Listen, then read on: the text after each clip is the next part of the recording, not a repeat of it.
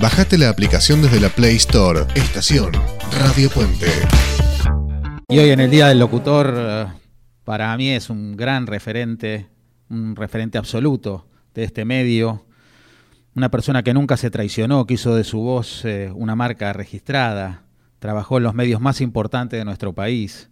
Para nosotros siempre es un lujo poder recibirlo en nuestro programa al queridísimo Julio Lagos. Julio, Ezequiel Sili te saluda, ¿cómo estás?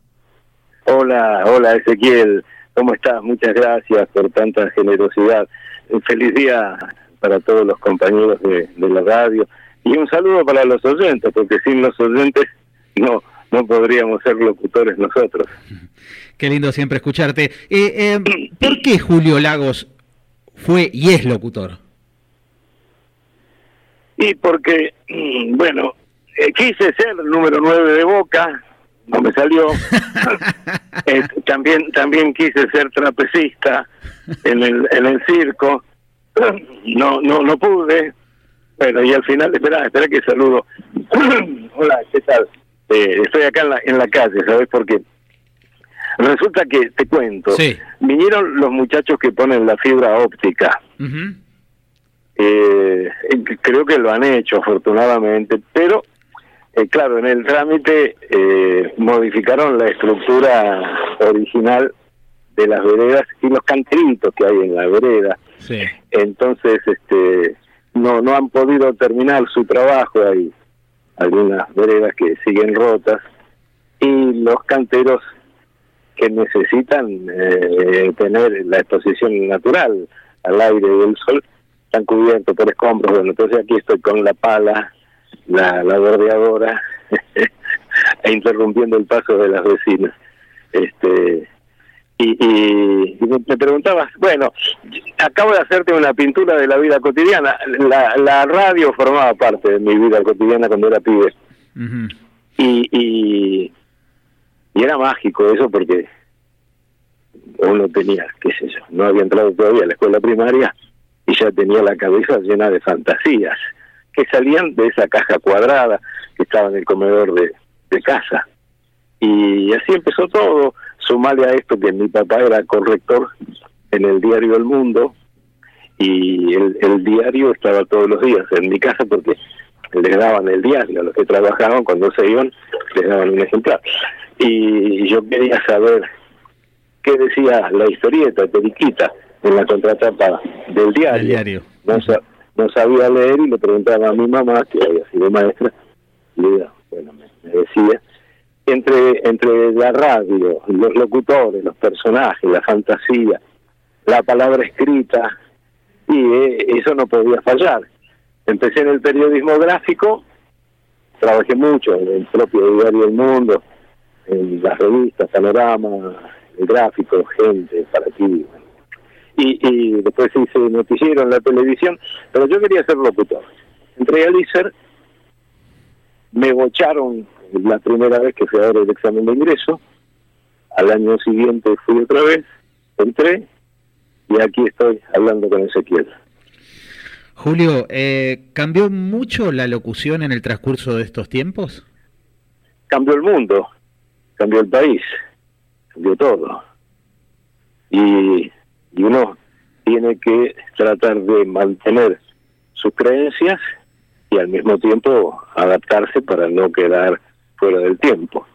Lo esencial para mí es que nosotros los locutores tenemos una tarea fantástica que, que a nosotros nos la enseñaron en el liceo. Tuve la suerte de tener profesores extraordinarios uno de ellos, el de locución, Alberto Suárez Castro, el de régimen legal, Víctor Díaz. Sí. Entonces, uno aprendió que ser locutor es maravilloso, muy entretenido, muy divertido, y es una responsabilidad, porque somos locutores nacionales. El Estado nos da una, una licencia. Una especie de eh, transitoria licencia para hablarle a la comunidad bueno, cada uno lo asume a su manera. Yo he tratado de no traicionar estas consignas. Ah, vos que has trabajado en distintos horarios, obviamente en distintos medios, ¿Es muy diferente el locutor de día que el locutor de noche? Como vos decís, Ezequiel, trabajé en todos los horarios. Sí. En todos, ¿eh? y a mí me pasa una cosa. Eh, Yo me enamoro del, del nuevo proyecto. Vos me decís, mira, Julio, tenemos un horario libre acá en Radio del Pueblo los viernes a las 3 de la mañana, de 3 a 3 y cuarto. o el fin de semana, de, de 6 a 8 de la tarde. O la tira de la segunda mañana, de, de 9 a 12. En cualquier caso, para mí es lo mejor que me puede pasar. Y lógicamente hay una modificación del metabolismo de uno mismo. Pero eh, yo no sería tan lineal. Primero porque los horarios laborales se han mezclado mucho. Y vos podés tener, vos pensás, a las 3 de la mañana, en Buenos Aires, 3 de la mañana. ¿No te imaginas la cantidad de gente que está haciendo los sándwiches, las empanadas que se venden a partir de las 8 de la mañana en toda la ciudad de Gran Buenos Aires? Sí, claro, claro. El, el, el, el movimiento, uno de los grandes mecanismos de la economía es la distribución. Exacto, te iba a decir, Y todo la, lo que la entrega distribución, la distribución de todo se hace comienza desde las 12 de la noche en adelante. Claro. Bien. Y si a eso le sumas la posibilidad de que te escuchen en todo el país a través de las redes, entonces vos tenés de repente alguien que va a hacer el campo en General Rodríguez. Tres y media de la mañana está trabajando. Y si, y si pegás una vuelta por el mundo, la diferencia horaria te permite estar a la mañana, a la tarde y a la noche en cualquier lugar del planeta. Bueno, esta es la radio.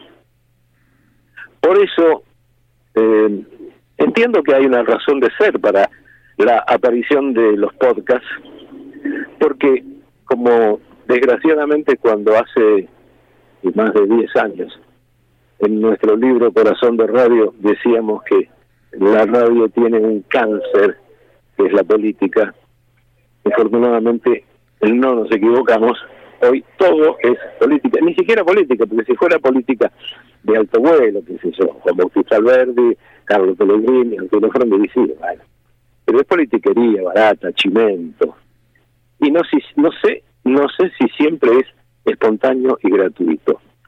Sea como fuere, todo el tiempo hay política. Entonces vos querés hacer un programa sobre, no sé, tango, eh, filatelia, eh, y tradicional lo que te ocurra, y tenés que ir al podcast, que es como este, el, el lugar en el que se depositan las mejores ideas que están ausentes de la programación general. Lo que antes formaba parte de los programas de, de interés general, los programas generalistas, ahora se tiene que refugiar en el podcast. Pero es radio envasada. No se escuchaba el ruido de la moto que pasó recién en el podcast, se escucha en la radio. Y lo que yo te conté del cantero y la vecina y, y lo de la fibra óptica eh, está sucediendo ahora, como ese pitido que se acaba de incorporar a la transmisión. Bien. La radio tiene una unidad de medida para mí, es el tiempo. Siempre lo digo, el tiempo, y no el tiempo meteorológico de esta tarde sorpresivamente primaveral en Buenos Aires. El tiempo teatral, el tiempo cronológico. Y eh, ese tiempo es el que le da a la radio el sentido y el sabor que no tiene ningún otro medio. Esta pregunta que te iba a hacer me la acabas de responder, pero simplemente para que, lo sepas, Sensaciones lleva casi ocho años y en los últimos tres años hemos decidido prácticamente no hablar de política. Es un programa que no tiene política. Los lunes tiene vida sana y espiritualidad, tiene mucho deporte. Eh, después tenemos eh, otras emisiones con música, con espectáculos, con humor, pero no con la política. Y bueno, un poco ya me la respondiste, pero y es una lucha de, digamos, diariamente de llevar adelante un programa que no hable de política, pero tratando de sacar a la gente de ese día a día, como decís vos, ¿no? De ese, de ese barro que nos está rodeando permanentemente. Ese es un poco el objetivo también de Sensaciones, de dejar algo que no tenga que ver con la política, sino con esa descripción diaria, como decís vos, descripción ojalá, de historia. Ojalá fuera, ojalá fuera, ojalá fuera con la política, entendiendo por política una de las más altas expresiones del ser humano. Eh, lo que pasa que eh, todo esto que, que yo he balbuceado a través de la generosa invitación que vos me has hecho, es como dicen en el barrio, tarola, es gratis. Aquí no hay un dinero que va o que viene. Eh, habría que pensar si otras modalidades que han invadido la radio tienen esta misma espontaneidad. Cuando eh, sos una escucha de radio? Sí, sí, escucho radio.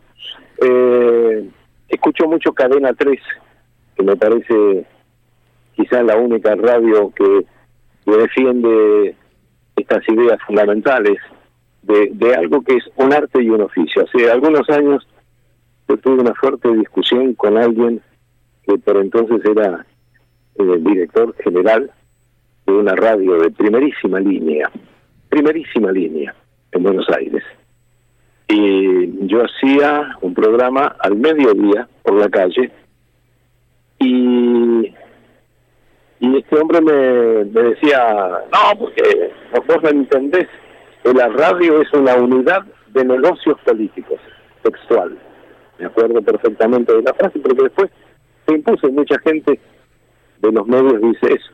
La radio es un negocio, una unidad de negocios políticos. Y yo dije, no, mira, para mí la radio es un arte y un oficio.